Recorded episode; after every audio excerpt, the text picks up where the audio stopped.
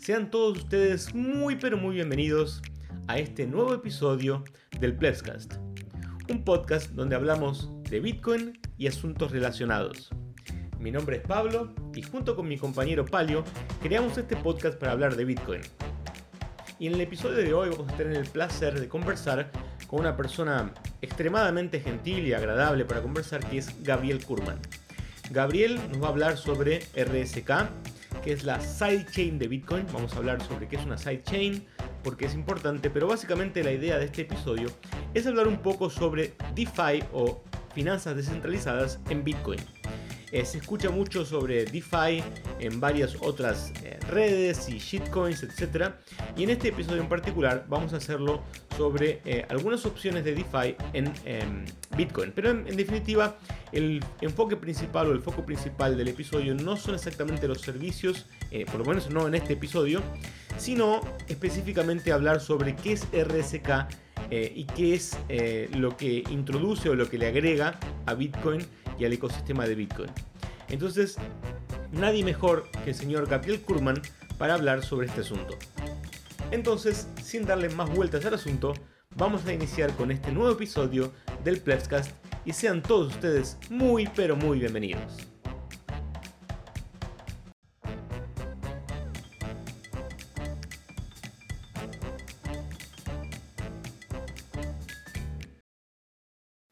Bueno, Gabriel, muy bienvenido. Un placer tenerte acá en el Plebscast.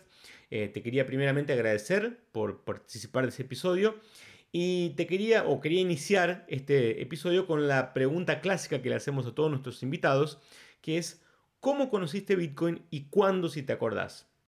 Sí, claro. Eh, fue en, el, en la BitConf de diciembre del año 2013. Tuve la suerte de, de un mes antes más o menos eh, leer en el diario sobre Bitcoin por primera vez. Eh, yo soy economista, así que no, no vengo de, los foros de tecnología donde se discutía Bitcoin o se comentaba en esa época, sino que me enteré por un diario que obviamente estaba interesado en la subida del precio que hubo sobre el final del 2013.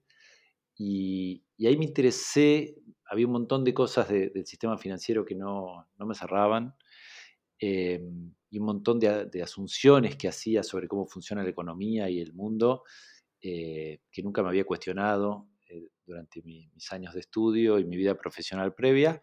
Y bueno, tuve la suerte que un amigo de un amigo me contó que la conferencia Bitcoin más importante de Latinoamérica estaba sucediendo en Buenos Aires en un par de semanas Así que me anoté en la BitConf y me acuerdo, fue un fin de semana, todo un sábado y todo un domingo, de las 9 de la mañana a las 6 de la tarde, sin parar absorbiendo información de, los principales referentes eh, de Bitcoin en el mundo en esa época, que vinieron de todo el mundo a Buenos Aires a, contarnos eh, esta visión de lo que se venía.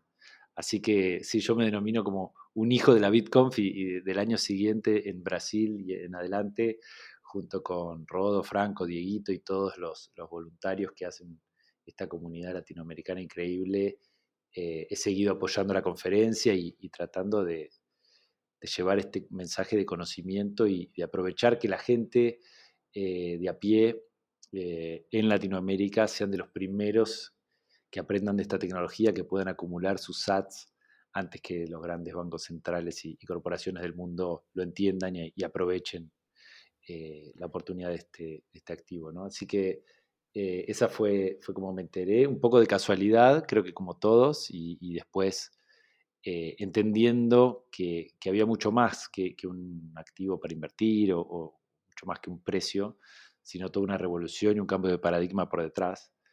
Así que eso fue lo que me hizo abandonar todos los otros proyectos en los que estaba en ese momento y dedicarme de, de ahí en más full time a, a lo que es el ecosistema Bitcoin y blockchain. Excelente. Sabes que eso me, hace, eh, me fuerza a hacerte otra pregunta eh, relacionada a tu, a tu background, ¿no? Eh, porque acabas de mencionar sobre que sos economista, ¿no? Y mm, ¿cómo es la visión de un economista después que descubre Bitcoin? ¿Cómo, qué, te cambia en la cabeza? O sea, porque básicamente la, economía mainstream y bueno, y otras escuelas de economía que son poco estudiadas normalmente en las universidades, eh, no, no, están muy alineadas con todo lo que, digamos, y lo que Bitcoin representa, lo que Bitcoin es y lo que Bitcoin acaba, si se quiere, enseñando sobre economía, que tiene más una visión austríaca, ¿no? Pero bueno, eh, me quería, quería preguntarte en realidad cómo lo ves vos ahora, eh, un poco mirando para atrás, esto de haber estudiado economía, no sé dónde estudiaste, ni cómo estudiaste, ni qué te enseñaron, pero comparándolo hoy con Bitcoin y con lo que conoces hoy, con lo que viste hoy, con lo que Bitcoin te abrió los ojos, digamos, a partir de que lo empezaste a descubrir y a conocer y meterte en, en esta madriguera de Bitcoin. Sí, es muy interesante lo que me preguntás porque eh, yo, yo, estudié economía en la Universidad de Buenos Aires, eh, que tiene un sesgo keynesiano, ¿no? Eh, de, izquierda, si bien el, plan es, es, muy amplio, digamos, y te, muestran un poquito de todas las escuelas de pensamiento, de economía austríaca vimos poco y nada, o por lo menos nunca se le dio la relevancia eh, que, hoy yo le doy cuando entiendo los fenómenos monetarios. ¿no? Es como, eh, se lo veía más como parte de la historia económica y no como algo que podía llegar a ser relevante en el futuro. Em, y me acuerdo de la sensación cuando, cuando estuve en esa primera BitConf y cuando me fui metiendo en el rabbit hole y aprendiendo más de, de cómo funciona el sistema monetario, que me sentí como me mintieron en toda mi vida profesional, me mintieron en la facultad, ¿cómo nadie me dijo esto?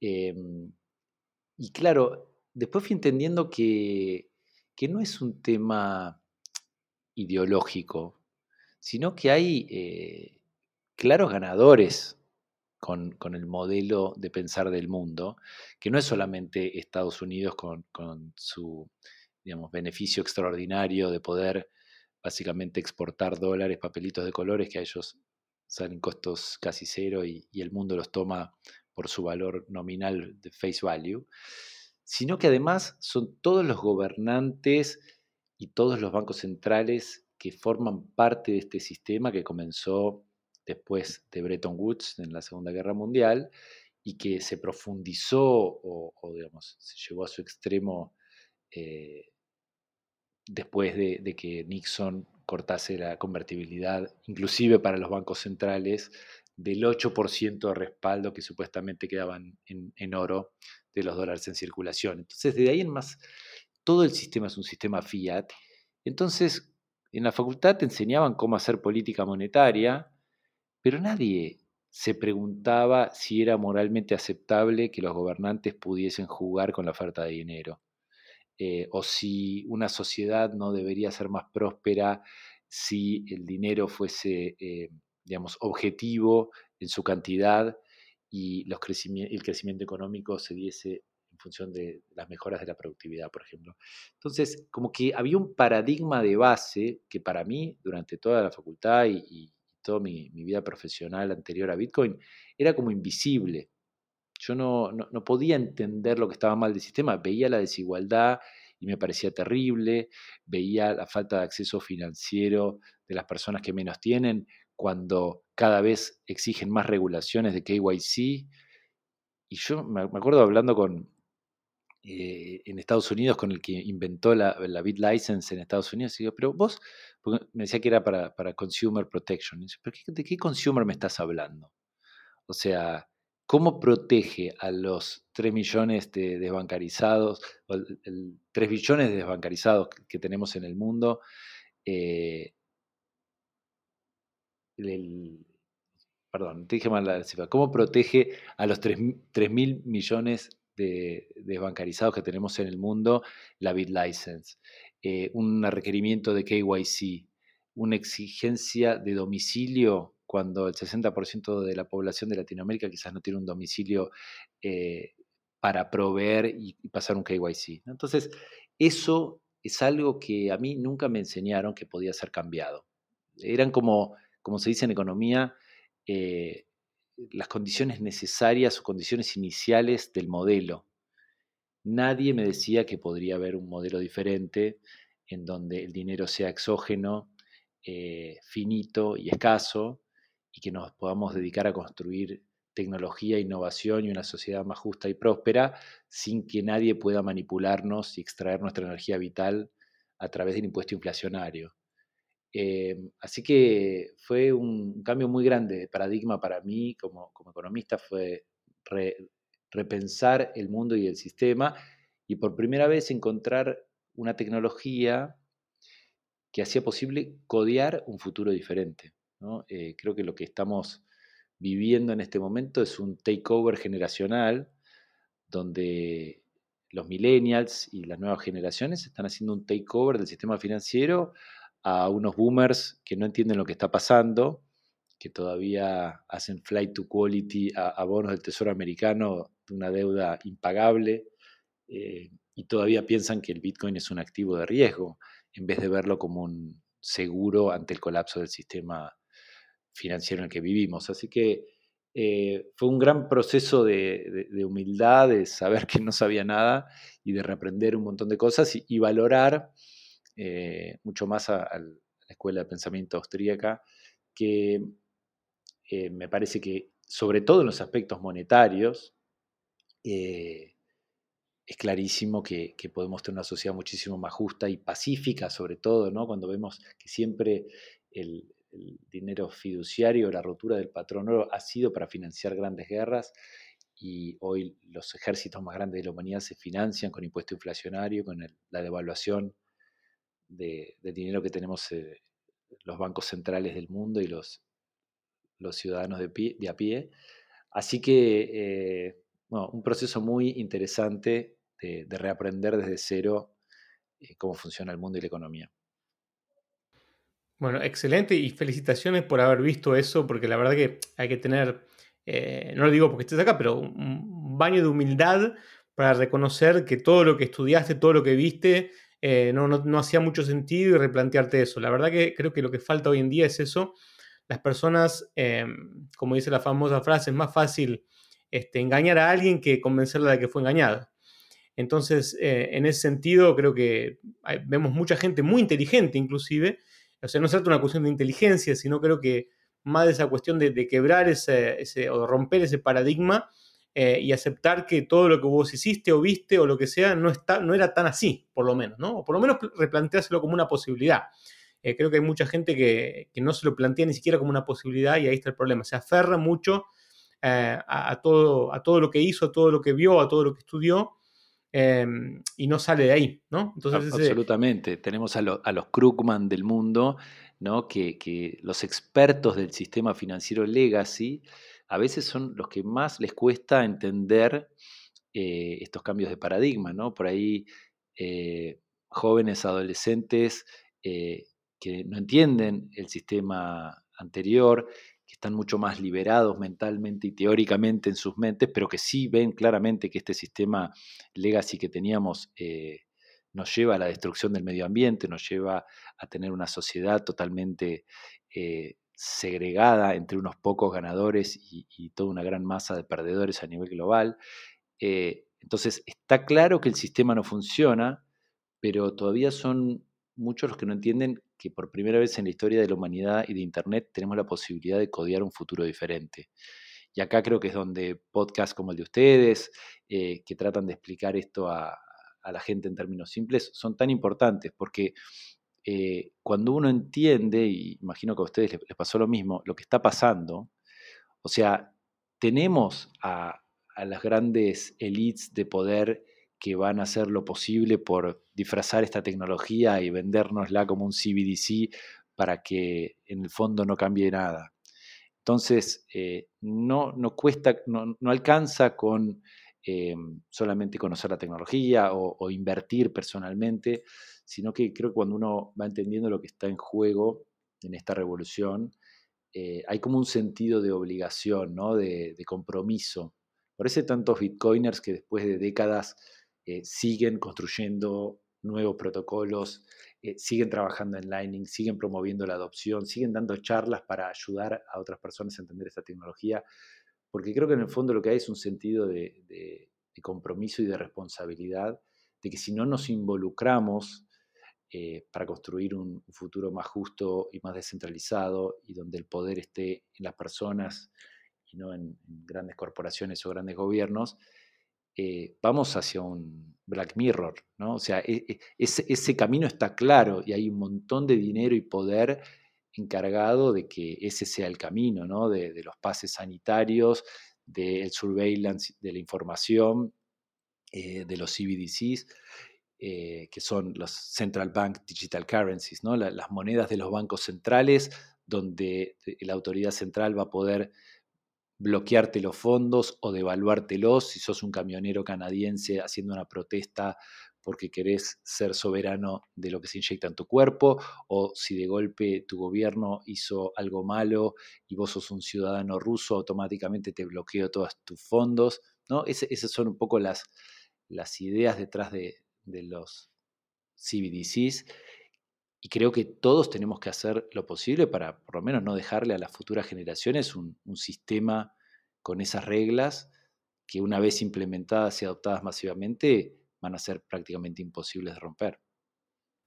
Claro, yo creo que tenés toda la razón del mundo, e inclusive creo que es una, batalla cultural, ¿no? El tema es, eh, cuando hablamos de entender Bitcoin, dicen muy difícil entender Bitcoin. No, Bitcoin no es difícil entender, lo que es difícil entender es qué es el dinero y por qué está roto.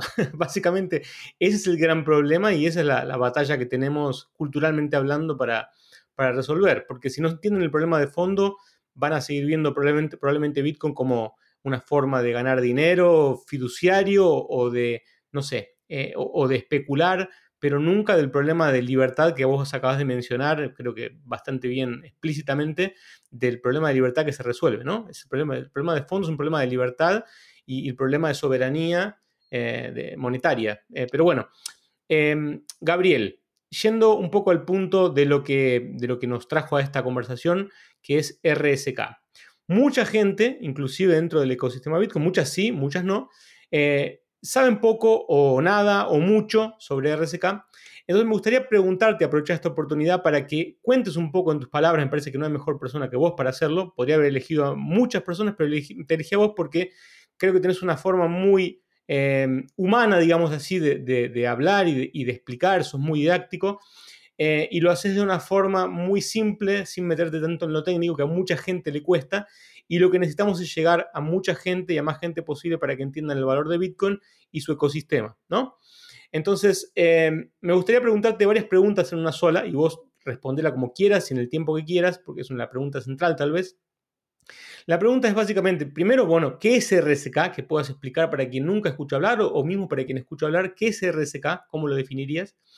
Y después también un poco de historia, cómo y cuándo surgió RSK, cómo vos llegaste a RSK, o sea, y cuál es tu rol dentro de RSK. Si te querés responder de la forma que quieras, sentite libre de hacerlo. Dale, buenísimo. Mira, yo creo que la, mejor forma de, explicarlo es, contando un poco la historia, para que, sigan el proceso, digamos, de razonamiento que nos llevó a, construir RSK. Eh, haga, mediados del 2014 surgió eh, el white paper de Ethereum, em, que básicamente lo que proponía era una tecnología blockchain innovadora, mejorada, con funcionalidad adicional a lo que se podía hacer en Bitcoin, em, lo cual era muy interesante si uno pensaba, por ejemplo, desde Latinoamérica, como estábamos en ese momento, todos en, la comunidad Bitcoin em, promoviendo su crecimiento y la adopción, pero sabíamos que Bitcoin como layer número uno, digamos, era muy bueno en ese momento, pero llegado el momento con la adopción eh, masiva que iba a tener, las transacciones iban a volver muy caras y no nos alcanzaba Bitcoin con la funcionalidad nativa que tenía para construir un sistema financiero que pueda permitir microtransacciones a familias pobres de Nepal o de, eh, digamos, las partes más pobres de Latinoamérica o de India, que por ahí necesitaban pedir un micropréstamo o hacer un microahorro eh, con toda una programabilidad embebida en lo que sería el sistema financiero del futuro.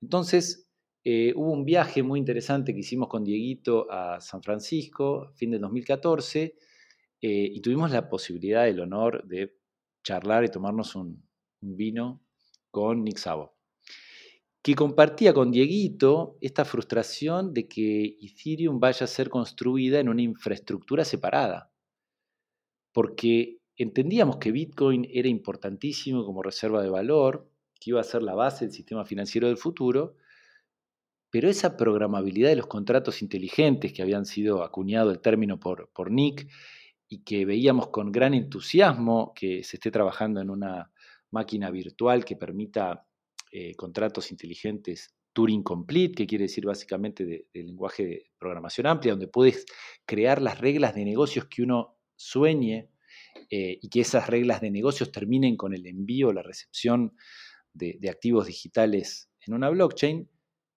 pero eso lo necesitábamos arriba de Bitcoin. Imagínense soñar con un sistema financiero inclusivo, descentralizado, de súper bajo costo y programable para que miles de millones de personas en el mundo puedan participar, pero donde había que elegir entre la máxima seguridad con muy baja programabilidad o la máxima programabilidad pero con muy baja seguridad y descentralización. No era imposible elegir. Entonces, en esa charla con Nick surgió su sugerencia de decirnos, ¿por qué no se juntan con el equipo de Sergio y arman Ethereum sobre Bitcoin? Eh, Sergio, para me refiero a Sergio Lerner, nuestro también amigo y, co-founder, que estaba trabajando con Adrián, eh, Rubén y Gare, y Sergio había sido auditor de seguridad de la Bitcoin Foundation de Estados Unidos y encontró seis de las diez vulnerabilidades más grandes que tenía el código original de Satoshi. Y además había sido, eh, o terminó siendo luego, auditor de seguridad de la primera versión de Ethereum. O sea que Sergio conocía Ethereum y, Bitcoin de, de, pe a pa. Eh, entonces, bueno, empezamos a tener eh, charlas con, con Sergio y con el resto del equipo y surgió esta necesidad de, construir una máquina virtual que sea totalmente compatible con Ethereum, porque, digamos, ya para el 2015, cuando presentamos el white paper eh, en la BitConf de México del 2015, ya la Virtual Machine, la mainnet de, Ethereum había sido lanzada. Entonces se daba una situación bastante particular, porque el concepto de sidechain ya existía, Blockstream había presentado el paper de, cómo construir una sidechain, eh, que es básicamente una blockchain en donde el token nativo está tomado prestado de otra blockchain, y así es como funciona RSK y también como funciona Liquid, donde ambas blockchains no tienen un token nativo nuevo, como Ethereum tiene el Ether o cualquier otra blockchain tiene su, token nativo, sino que ambas usan a Bitcoin, lo toman prestado, dejan esos Bitcoins en una eh, cuenta bloqueada dentro de la blockchain de Bitcoin y liberan la misma cantidad de satoshis o, bitcoins en esta blockchain secundaria. Por eso se llaman sidechains. Y el hecho de que sea una sidechain es muy importante porque básicamente lo que hace es alinear completamente los incentivos económicos del segundo layer con el primero. O sea, si RSK es muy exitoso y continúan creciendo los bitcoins bloqueados y siendo utilizados en soluciones dentro de RSK, eso va a implicar miles o millones de bitcoins bloqueados que no pueden ser eh, vendidos o sin interés de ser vendidos en el mercado, lo cual implica en largo plazo un mayor valor, mayor precio de Bitcoin. Entonces, que existan sidechains que usan Bitcoin como moneda nativa es algo que beneficia a todos los Bitcoiners del mundo. Por eso es tan importante hacer eh, sidechains para que, o sea, desde el punto de vista nuestro, lo que estábamos haciendo era agregarle funcionalidad de contratos inteligentes en Solidity al stack tecnológico de Bitcoin. No, era una, blockchain separada, sino que era como agregarle un ambiente más al, stack tecnológico de Bitcoin en donde se podían ejecutar eh, contratos inteligentes en forma nativa. Pero al mismo tiempo, nosotros queríamos que ese segundo layer aproveche el hashing power, la energía y la seguridad dedicada a asegurar Bitcoin. Y la tecnología de merge mining ya existía. En ese momento la, usaba Namecoin. Entonces también tomamos el concepto de merge mining pero aprendiendo de los errores del pasado, porque el problema que tuvo Namecoin es que cuando uno hacía merge mining, perdía eficiencia en el minado de Bitcoin. Muy, muy poca, pero igual ese impacto ya era mayor que lo que ganaban por el, minado o el merge minado de, eh, Namecoin. Entonces, el protocolo diseñado por, por el equipo de research de, la comunidad RCK, eh, liderado por, por Sergio en ese momento, que se llama Decor Plus, lo que permite es que los mineros, los pools de minería, decidan cada cuánto tiempo quieren conversar con los mineros que hacen merge mining, logrando cero pérdida de eficiencia en la minería Bitcoin. Entonces, básicamente lo que hizo RCK o lo que hace RCK es agregar un segundo layer donde no hay Coinbase, ¿no? porque no, hay un, reward por, bloque, eh, pero donde cada el 80% de todos los fees que se pagan en cada transacción o en cada contrato inteligente deployado en RCK va para los mineros Bitcoin. Eh, hoy eso representa más o menos unos 3 Bitcoin por mes, que todavía es bajo porque RSK es extremadamente barato, lo cual es muy bueno para la adopción, pero en el largo plazo y pensando después del próximo halving y cuando tengamos, digamos, adopción masiva de DeFi sobre Bitcoin, los fees viniendo del layer superior, de, del layer 2 de RSK, puede llegar a ser muy relevante para los mineros Bitcoin, porque piensen que no tiene que ser comparado con lo que los mineros Bitcoin ganan como venta, sino con lo que los mineros Bitcoin ganan como patrimonio neto, o sea, como net income, como ingreso neto, porque estos fees adicionales van directo a, la ganancia del, del, pool de minería, lo cual permite que le baje los fees que le cobra a sus mineros. Así que ese es como el segundo gran pilar que tiene RSK, que no solamente usa Bitcoin como moneda nativa, sino que son los mismos mineros Bitcoin que aseguran el consenso y la inmutabilidad del, second layer.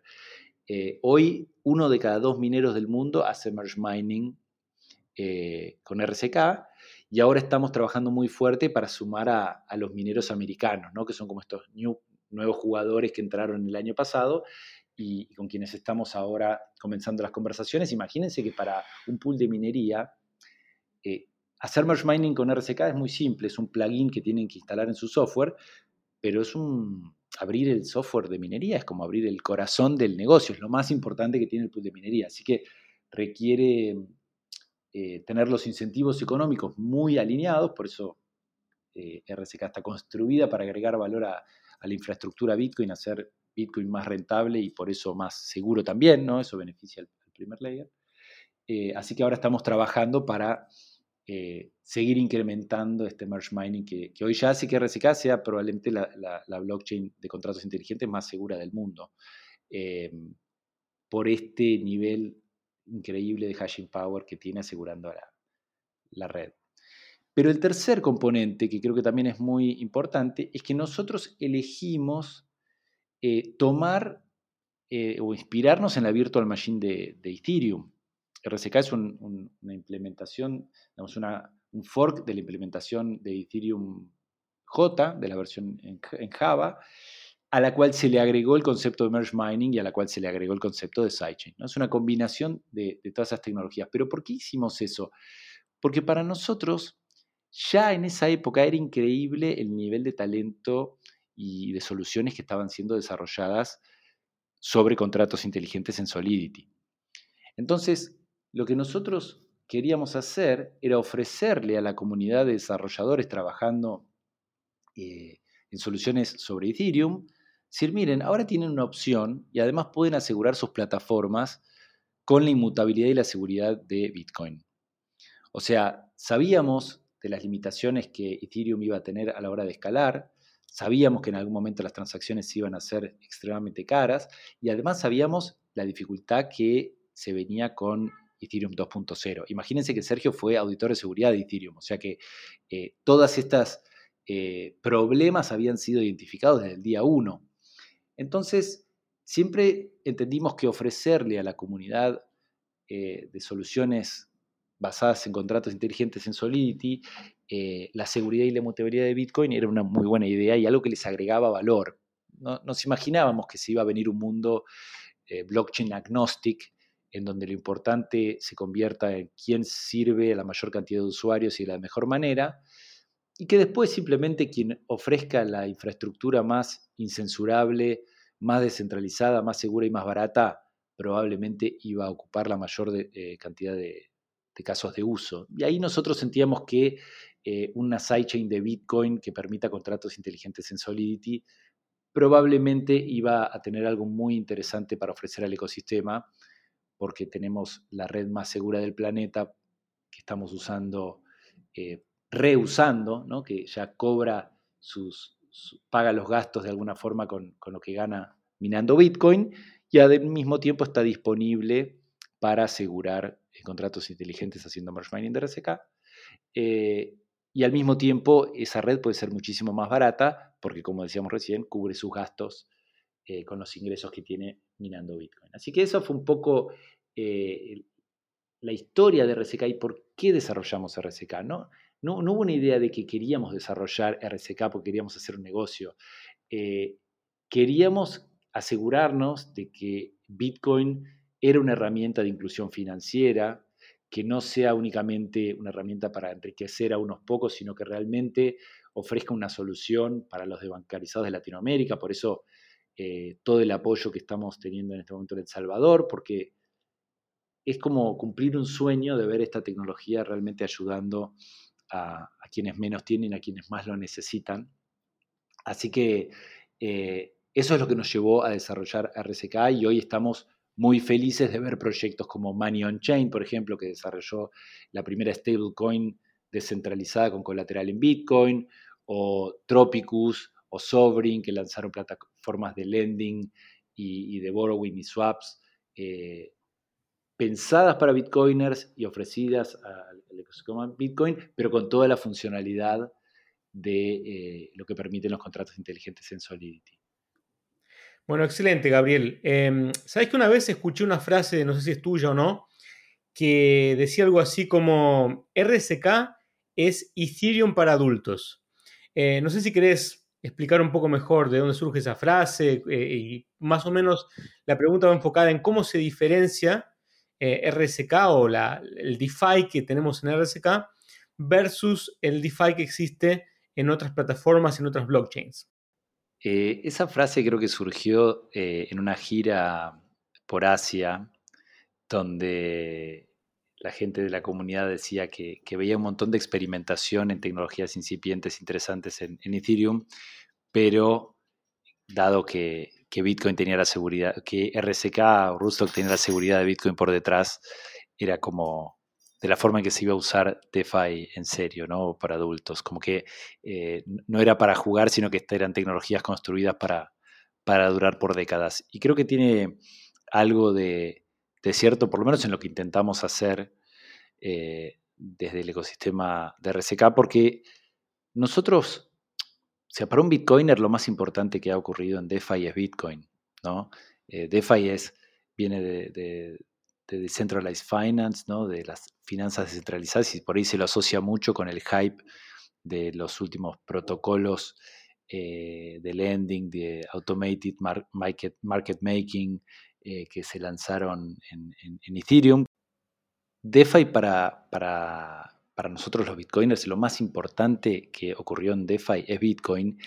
Y DeFi es muy importante porque la descentralización es muy importante. O sea, muchos asocian a, DeFi con ganancias de corto plazo, el hype, ¿no? las oportunidades de, pump and dump de, los últimos tokens. Y, para muchos de nosotros lo más importante de DeFi es poder ofrecer servicios financieros sin KYC eh, en forma totalmente descentralizada y anónima a las personas más pobres y necesitadas del planeta. Entonces, como que ahí hay una visión distinta de, qué es DeFi y por qué DeFi es revolucionario sobre todo. Eh, entonces, hacer algo que podía ser denominado, categorizado como DeFi, totalmente centralizado, y, eso quizás hasta es contraproducente, porque por ahí una familia venezolana o una familia salvadoreña que necesita enviarle remesas y dinero a su familia, eh, se confunde y piensa que DeFi es todo lo mismo y termina siendo censurado, perdiendo sus fondos o terminando que pagar más por los fees que, que lo que es efectivamente lo que está enviando. Entonces, para nosotros en el ecosistema de, RCK, eh, Bitcoin es el componente más grande de las finanzas descentralizadas del futuro, pero al mismo tiempo hay una necesidad muy grande de hacer que, que también Bitcoin pueda ofrecer soluciones con una funcionalidad adicional, más programables o con una mayor escalabilidad, lo cual también eh, permite la red eh, de Lightning, que es espectacular, y también la creación de stablecoins. Creo que fue muy, muy interesante la visita que hicimos en la última BitConf, todos en la comunidad El Salvador, para ver que las familias más necesitadas y desbancarizadas del Salvador no pueden hacer una transición de vivir en un país dolarizado a de golpe estar 100% en Bitcoin y afrontar la volatilidad diaria. Eh, el, Bitcoin digital que ofreció la, la, Chivo Wallet con todos los problemas y críticas que le caben a la Chivo Wallet, eh, ha sido fundamental para que 4 millones de personas desbancarizadas tengan contacto con Bitcoin por primera vez eh, en una forma custodial, con digamos, una base de datos cerrada del gobierno, pero con una puerta abierta en donde ni bien aprenden a hacer un backup de sus 12 palabras o abrir una billetera eh, Lightning o una billetera Bitcoin, pueden sacar sus fondos. Entonces, em, creo que es muy importante que podamos construir eh, stablecoins que estén realmente descentralizadas y construidas sobre Bitcoin como colateral. Por eso soy tan, tan fan de lo que está haciendo el equipo de, de Money on Chain.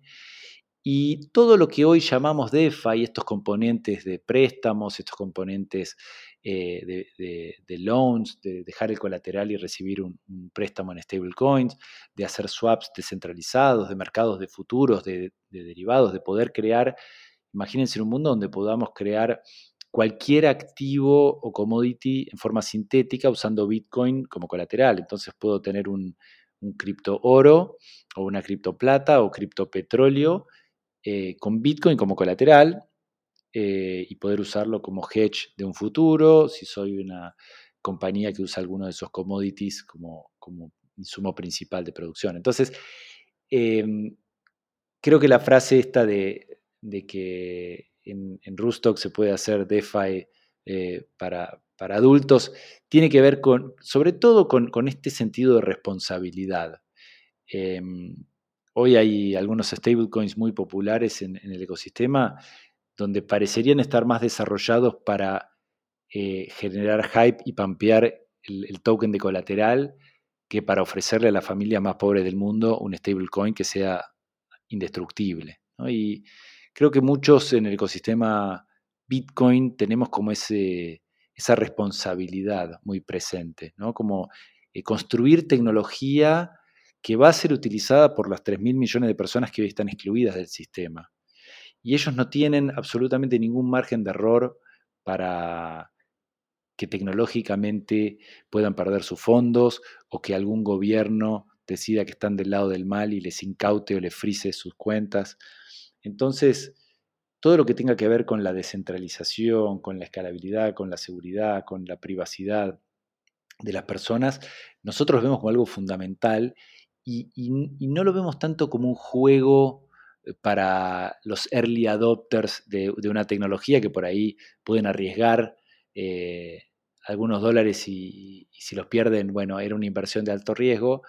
Creo que en, el ecosistema de RSK vemos mucho más a, todo lo que tiene que ver con, con DeFi, con la innovación, contratos inteligentes, con un sentido de responsabilidad de que estamos ofreciendo una alternativa a los miles de latinoamericanos que hoy están intentando escaparle a la inflación de sus monedas eh, fiduciarias locales o que quieren proteger sus ahorros de toda la vida de las confiscaciones de los bancos. Eh, o, a los refugiados ucranianos que quieren escapar de la guerra eh, hacia otros países o, a los que estén en contra de sus gobiernos en cualquier parte del mundo y quieran poder digamos, expresar su opinión y financiar posiciones alternativas. ¿no? Bitcoin es la expresión máxima de, libertad en cuanto a la propiedad privada y creemos que agregarle funcionalidad y programabilidad a eso nos va a ayudar a construir una humanidad muchísimo más justa y participativa, sobre todo donde todos tengan las mismas oportunidades. Hoy vivimos en un mundo que está diseñado para ser desigual, donde una superpotencia emite y financia absolutamente cualquier proyecto a expensas de los tenedores de dólares de todo el resto del mundo, donde el sistema financiero tiene un dueño y si te portás bien lo puedes usar y si te portás mal quedas afuera. Eso lo veníamos diciendo los bitcoiners hace años, pero creo que en las últimas semanas, meses, se puso totalmente en evidencia con lo que pasó en Canadá, con los camioneros, y ahora lo que pasó en Rusia eh, con la guerra, donde todos estamos absolutamente en contra de, la guerra, de atacar un país soberano, pero al mismo tiempo hay que ver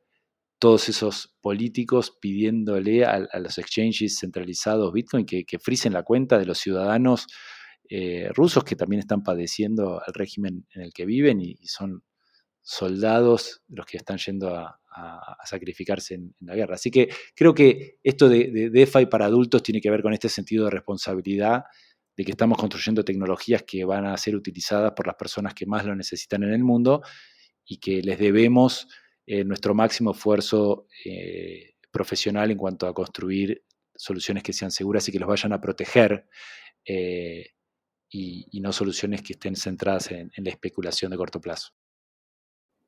Bueno, excelente, Gabriel. Em, lo que yo te quería preguntar ahora es lo siguiente. Yo entré a la página, cuando entras a la página de RSK o de Rustock, lo primero que ves es una frase que es la siguiente y te quiero hacer una pregunta relacionada a eso. Dice así, lo voy a leer textual. RSK, el smart contract más seguro de blockchain, está protegido por la red Bitcoin. Entiendo que esto tiene mucho que ver con lo que mencionabas antes del merge mining y del hecho de que los mineros eh, de Bitcoin también eh, usan su, poder, digamos así, de cómputo para poder em, eh, realizar las transacciones o, garantizar la seguridad de las transacciones de RSK. me gustaría preguntarte, esto que es una idea fantástica, genial, la primera vez que yo lo, leí, lo vi, me voló la cabeza ver que alguien estaba reaprovechando eso, o sea, eh, haciendo uso de la red más segura de todas para eh, garantizar la seguridad de otra blockchain, y me voló la cabeza. Entonces te quería preguntar primero, bueno, si la frase se refiere básicamente a eso, y también eh, cuáles son los riesgos, porque imagino que algún tipo de riesgo obviamente exista, como en cualquier cosa en la vida, básicamente, cuáles son los riesgos asociados con interactuar con RSK o con los Em, miembros del ecosistema de RSK, como puede ser Money Chain o Sovereign o, los que, los que haya disponibles en el momento. O ¿cuáles son los riesgos asociados que una persona podría tener que, mirar o prestar atención al eh, utilizar este ecosistema? Perfecto. Sí, totalmente. Eh, el, tener la seguridad de Bitcoin por detrás a través de merge mining es un, factor importantísimo y, diferencial. No hay otra red en este momento de contratos inteligentes que ofrezca algo similar y, mucho menos en este nivel de, tener el 50% del hash rate de Bitcoin haciendo merge mining. Eh, y lo otro que preguntaste es muy bueno porque eh, todo en la vida son trade-offs, ¿no? como se dice en inglés. O sea, uno para, tener algo mejor tiene que, entregar algo a cambio, ¿no? Si, no sería todo muy fácil. Eh, y lo mismo pasa con eh, un stack tecnológico como el que estamos construyendo sobre Bitcoin. O sea, es bueno hacer analogías de la vida tradicional, el sistema financiero que, conocíamos antes de Bitcoin. Uno cuando envía dinero, grandes montos de un banco a otro, usa un camión de caudales. ¿no? Cuando eh, quiere eh, mantener las reservas de un país de largo plazo, bueno, debería hacerlo con, con oro, ¿no? Bitcoin, pero antes de la creación de Bitcoin eh, se usaba el oro. Eh, ahora, cuando queremos comprar algo online, lo hacemos con nuestra tarjeta de crédito eh, o con PayPal, que son redes muchísimo más centralizadas, muchísimo más inseguras, porque además de confiar en el gobierno y en el Banco Central que está emitiendo la moneda, tengo que confiar en esta empresa y tengo que confiar en sus servidores. Y bueno, pero tengo una experiencia de usuario muchísimo más eh, fácil que tener que pagar algo eh, que me estoy comprando por internet con un camión de caudales. Y seguramente en función del monto y, la transaccionabilidad que estoy haciendo, me justifica asumir un riesgo un poquito mayor a cambio de tener algo muchísimo más barato y, más simple. Y creo que cuando uno construye el stack tecnológico del sistema financiero del futuro, pasa algo similar. Eh, siempre lo más seguro que vamos a tener es usar la red de Bitcoin y mantener nuestros Bitcoins en cold storage con un multisig, eh, digamos, con todas las estrategias de, seguridad eh, que existen.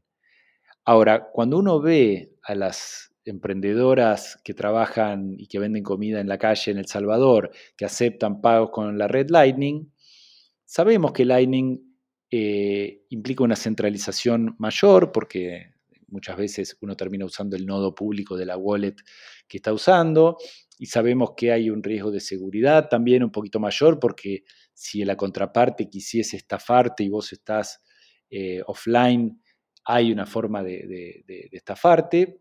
Para eso están los, watchtowers y esos otros activos de, eh, de, infraestructura que protegen a los usuarios, pero para esa mujer o ese comerciante salvadoreño, pagar los fees on-chain de Bitcoin. Es imposible.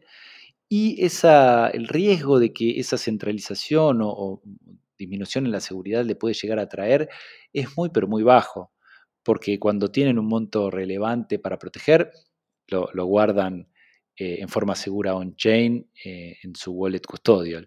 Entonces, eh, con RSK y con los otros second layers de Bitcoin las otras sidechains pasa lo mismo, cada uno con un componente de seguridad diferente. En el caso de Liquid, ellos tienen una federación de empresas que son los mismos que manejan el two-way peg para ir de Bitcoin a Liquid y de vuelta y para, digamos, emitir los bloques de consenso.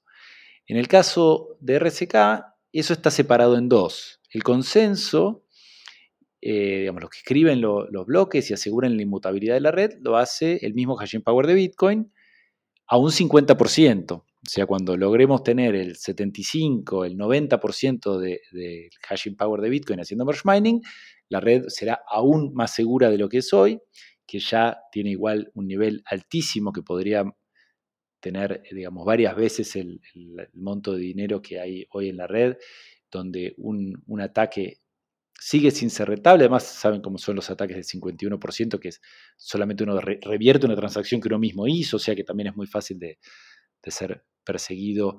Pero bueno, eh, hoy el merge mining de RSK es del 50%, lo cual es un nivel altísimo, pero todavía hay mucho por, por crecer y seguir asegurando la red, y es medio como una especie de, de círculo virtuoso en donde la mayor actividad económica, cuanto más gente utilice Money on Chain, Sovereign, Tropicus y Krypton Market y todos los otros partners que están desarrollados sobre, sobre RCK, eh, habrá más valor en juego y más mineros interesados en hacer merge mining para ganarse esos fees extra que ganan a, costo cero.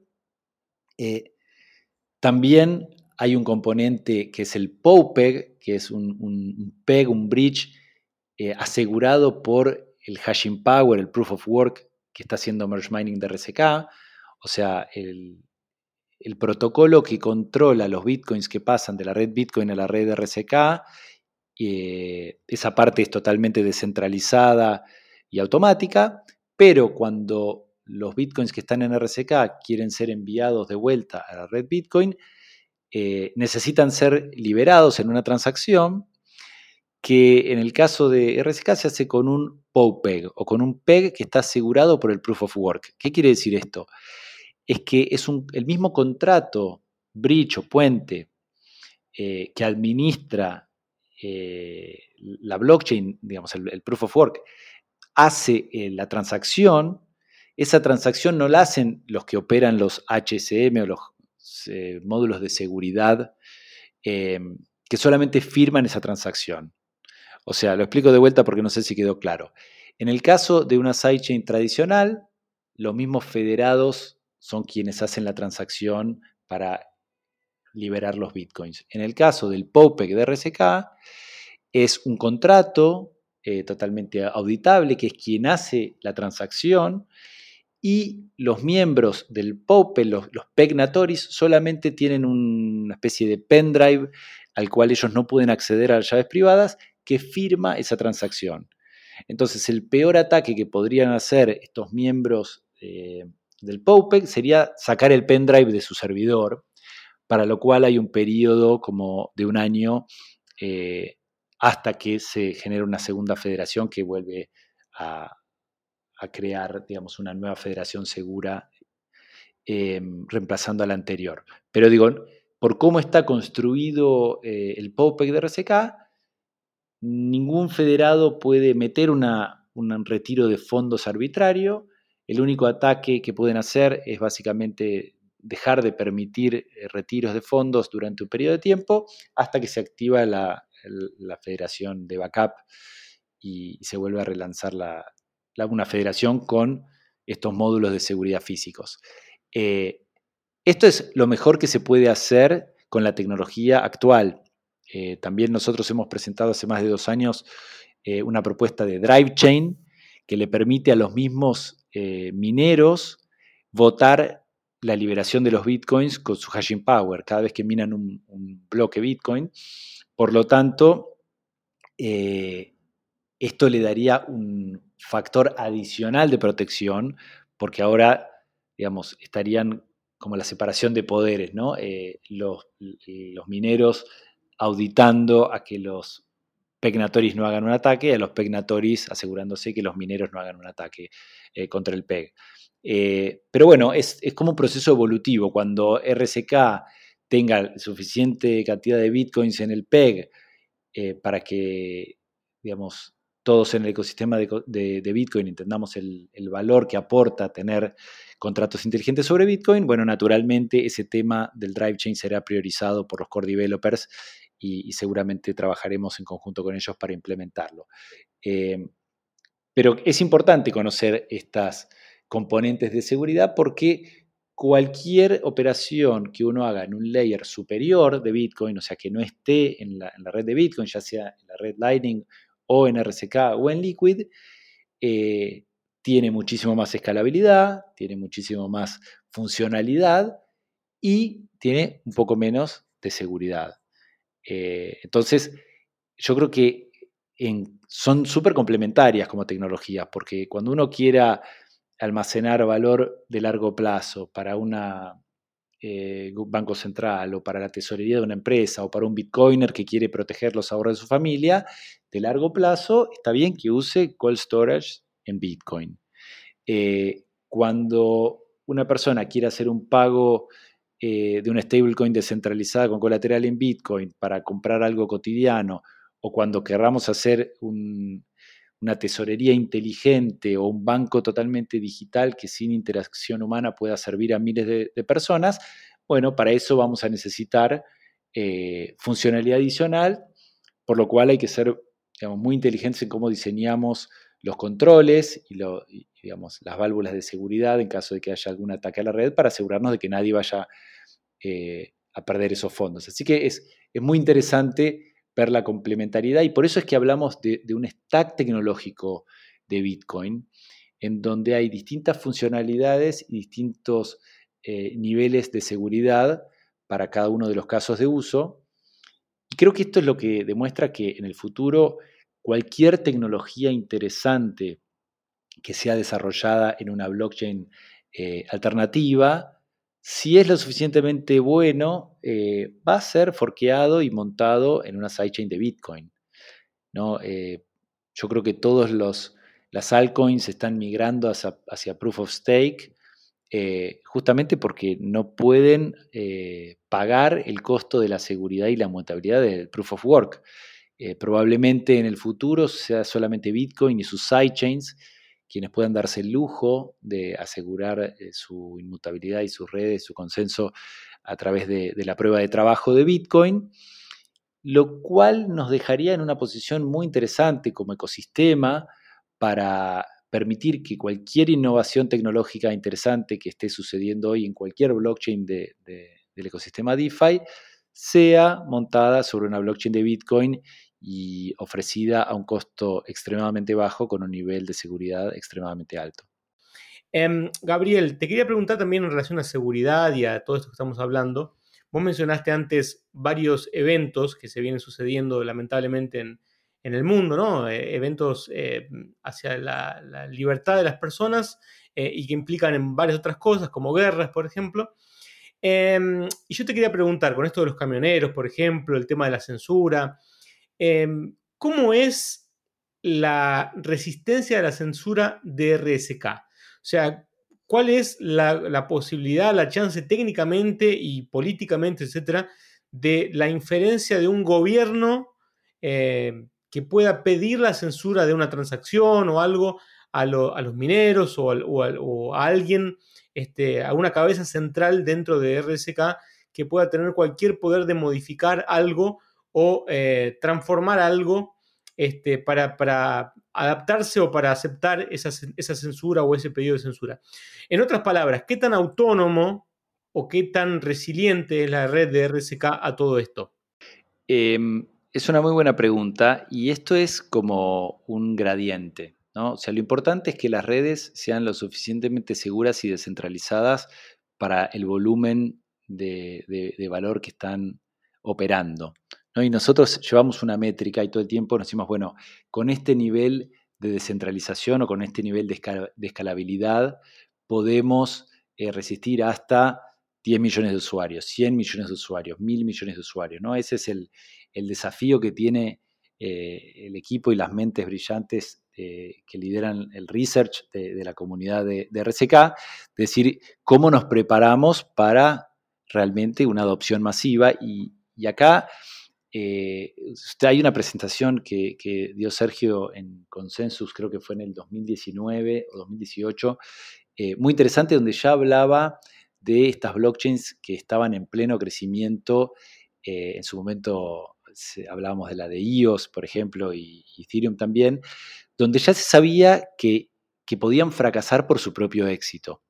Es cuando una blockchain se hace relevante, eh, porque tiene casos de uso que violan algún tipo de ley en algún país en particular, o porque empiezan a mover un monto de dinero que empieza a poner incómodo a algún gobierno en particular o alguna empresa, ahí es donde eh, usan todo su poder de lobby para atacarlas. ¿sí?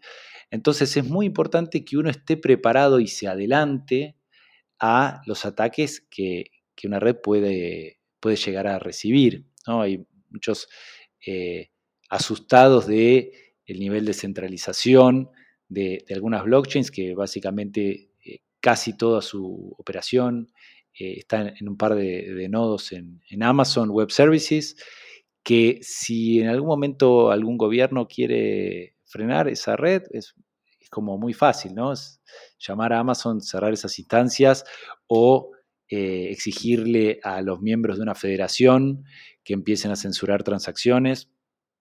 Eh, y todos estos vectores de ataques, nosotros en la comunidad los tenemos muy, muy en claro. De hecho, como una especie de nivel de obsesión eh, por este tipo de escenarios adversos y por eso es que toda la tecnología de RSK ha sido desarrollada como, como la hemos desarrollado hasta ahora. Por ejemplo, Armadillo es un componente que visibiliza si algún minero está comenzando a hacer un ataque. O sea, una forma de hacer un ataque de un minero de RSK sería empezar a crear eh, nodos, perdón, bloques de RSK sin broadcastearlos a la red y de repente broadcastear muchos bloques juntos.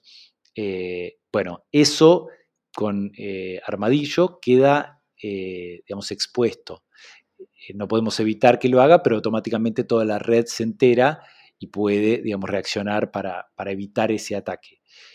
lo que te comentaba antes del POPEG hace que los propios Pegnatoris no sean quienes construyen las transacciones.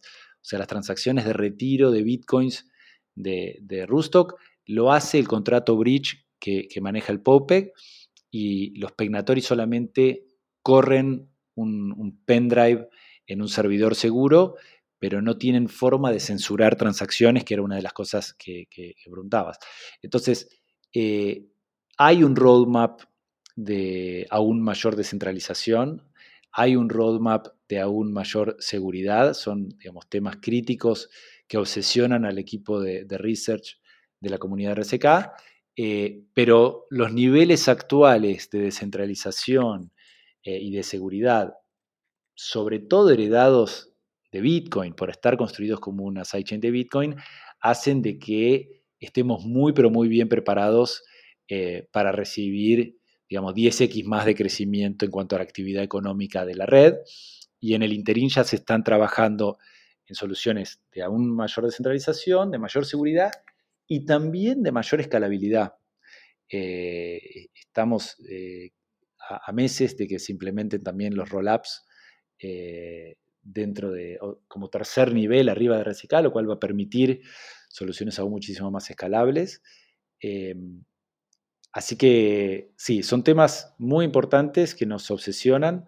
Eh, estamos hoy muy bien parados al respecto, pero eso no nos deja tranquilos porque tenemos como este, tema cultural de, Bitcoin que, nos enseñó Satoshi, de que no estamos construyendo algo para el hype de los próximos seis meses o del próximo bull market, sino que nos sentimos responsables de, estar aportando nuestro granito de arena al sistema financiero descentralizado del futuro que, va a incluir a todas las personas del planeta eh, y nos tomamos muy seriamente la tecnología que estamos construyendo con esa responsabilidad en mente. Excelente, yo creo que, es así, ese es el camino realmente. Eh, Gabriel, para cerrar este episodio te quería hacer una pregunta, que en realidad más que una pregunta es un pedido de explicación eh, para que comentes a los que nos están escuchando, ¿qué tienen que hacer si quieren usar RSK? O sea, ¿cuál sería, más o menos brevemente, muy por arriba, los pasos que tendría que hacer? Porque hay una cierta eh, fricción, si se quiere, para entrar y salir de la, red de RSK, que, em, digamos así, habría que entender cómo, es, cómo se hace, qué, es lo que hay que hacer en, relación a eh, cómo se obtienen los, los RBTCs, ¿no? Eh, o sea, por ejemplo, yo tengo BTC, tengo Bitcoin en mi wallet. ¿Qué hago? ¿Me bajo cuál wallet? Eh, ¿Cuál es el paso a paso? ¿Cómo hago para participar del ecosistema de RSK y poder utilizar los servicios de los diferentes players que están dentro del ecosistema RSK, como puede ser Money on Chain, como puede ser Sovereign, etcétera? ¿Qué, ¿Qué, es lo que haría yo, por ejemplo? Suponete que yo soy un usuario base que conozco de Bitcoin, pero no que no conozco nada de RSK y quiero participar del ecosistema, quiero hacer algo, quiero hacer uso de los servicios. ¿Cómo hago? Perfecto. Bueno, eh, hay una forma que es, eh, digamos, la más descentralizada, pero no es la que tiene la experiencia de usuario más simple, que es interactuar directamente con el POPEG. ¿sí? Eh, después podemos compartir los links, digamos, son fáciles de, encontrar en el, en el website de RSK, pero básicamente eso es ir directamente, interactuar con la interfaz del POPEG eh, en forma directa. Eso tarda más o menos unas 15 horas. Eh, entonces, muchos usuarios por ahí eligen pagar un pequeño fee y utilizar alguna, digamos, solución un poquito más centralizada, pero que sea más rápida. Eh, hay varios exchanges en donde uno puede comprar RBTC, principal siendo Bitfinex y KuCoin, eh, así que ahí los que tengan cuenta pueden directamente comprar sus, RBTC por, por BTC. Eh, también Sobring tiene un fast eh, swap, así que los que tengan Metamask o Nifty pueden conectarse a Sobring y ahí les genera una, una, dirección Bitcoin a donde envían y lo reciben directamente los RBTC en, en esa billetera self-custodial eh, como, un plugin de Chrome. Hay otra billetera que es otro plugin de Chrome que se llama Liquality, que está muy buena y que tiene integrado un Fast eh, BTC, o sea que ahí también a través de Liquality pueden cambiar sus, sus bitcoins por RBTC o, sus RBTC por bitcoin. Eh, la billetera mobile de Defiant también tiene integrado una integración del, del, POPEG, así que también se puede a través de, la billetera de Defiant eh, ir a través del POPEG y recibir los RBTC. Eh, Krypton Market también lo permite, así que los que se conectan a través de, de Krypton Market pueden intercambiar sus bitcoins por sus RBTC. Y desde la plataforma de Money on Chain, que yo creo que es una de las formas más fáciles de empezar a interactuar y de ver a DeFi for Bitcoin en funcionamiento. Eh, el website es moneyonchain.com. y cuando entran conectados con su Nifty o Metamask o Liquidity, siempre elijan la red de RSK para operar, se quedan conectados y ahí mismo está integrado el FastBTC de Sobring. Entonces tienen un botón donde directamente pueden, directamente de Money on Chain pueden pasar sus bitcoins a RBTC y desde ahí mintear el dólar on chain, que es el stablecoin, o mintear el Bipro. El Bipro para mí es uno de los tokens más interesantes que hasta ahora se han creado en, el ecosistema eh, de RSK. Es el token que genera el colateral de los dólares on-chain que se emiten y que recibe un montón de, fuentes de ingresos justamente para incentivar a los bitcoiners a que contribuyan una parte pequeña de sus bitcoins para hacer que DeFi for Bitcoin sea una realidad y que el sistema financiero del futuro esté construido sobre Bitcoin. Entonces, eh, desde que se lanzó la plataforma de Money on Chain hace 30 meses, en forma acumulada, el BitPro ha generado una ganancia pasiva, un ingreso pasivo de un 26% en bitcoins. O sea, cuando se lanzó Money on Chain, un BitPro valía igual que un Bitcoin, hoy vale un 26% más. Eh, y es como una forma muy fácil de tener passive income sobre los Bitcoins de uno, que obviamente eh, cualquier Bitcoiner va solamente a alocar una porción pequeña de sus ingresos al, BitPro para, eh, digamos, dejar el resto protegido en, cold storage o como lo tenga en la red Bitcoin. Pero lo interesante es que al hacer que DeFi sobre Bitcoin sea una realidad y que eh, haya un stablecoin descentralizado con colateral en Bitcoin compitiéndole a, a los otros stablecoins centralizados que hay en el ecosistema, no solamente ganamos un ingreso pasivo por ese porcentaje pequeño que pongamos en la plataforma de Money on Chain, sino que apreciamos el, no sé, 90% de los otros bitcoins que no hemos puesto en DeFi sobre Bitcoin, porque básicamente el mensaje al ecosistema es todo lo que hoy está siendo desarrollado de DeFi en otras plataformas, eventualmente migrará y será asegurado por una sidechain de Bitcoin, lo cual potencialmente debería implicar que el valor de todas las otras eh, altcoins combinadas vuelva a Bitcoin donde comenzó eh, en el primer momento. Así que eh, hay un incentivo natural eh, para los bitcoiners de apoyar DeFi for Bitcoin, de testear Money on Chain, Sobring, Tropicus, Krypton Market y todos estos otros proyectos que están construyendo soluciones DeFi sobre infraestructura de Bitcoin. y al mismo tiempo, es muy importante que se involucren porque todas las otras comunidades que están detrás de un token especulativo tienen incentivos económicos a apoyar eh, esas tecnologías, por más que no sean la más segura, por más que no sean la más descentralizada, pero hay un componente especulativo que alinea a esas comunidades eh, detrás de esas plataformas. En el caso de las sidechains de Bitcoin y de DeFi sobre Bitcoin, eh, la gran mayoría del valor está directamente enfocado y direccionado a los bitcoiners. Entonces, solamente estas plataformas van a tener adopción masiva y van a poder representar una alternativa eh, real con la suficiente liquidez que se necesita en los mercados de todo el mundo si los bitcoiners apoyan, digamos, la construcción de un sistema financiero eh, totalmente construido arriba de Bitcoin el activo y de Bitcoin como infraestructura.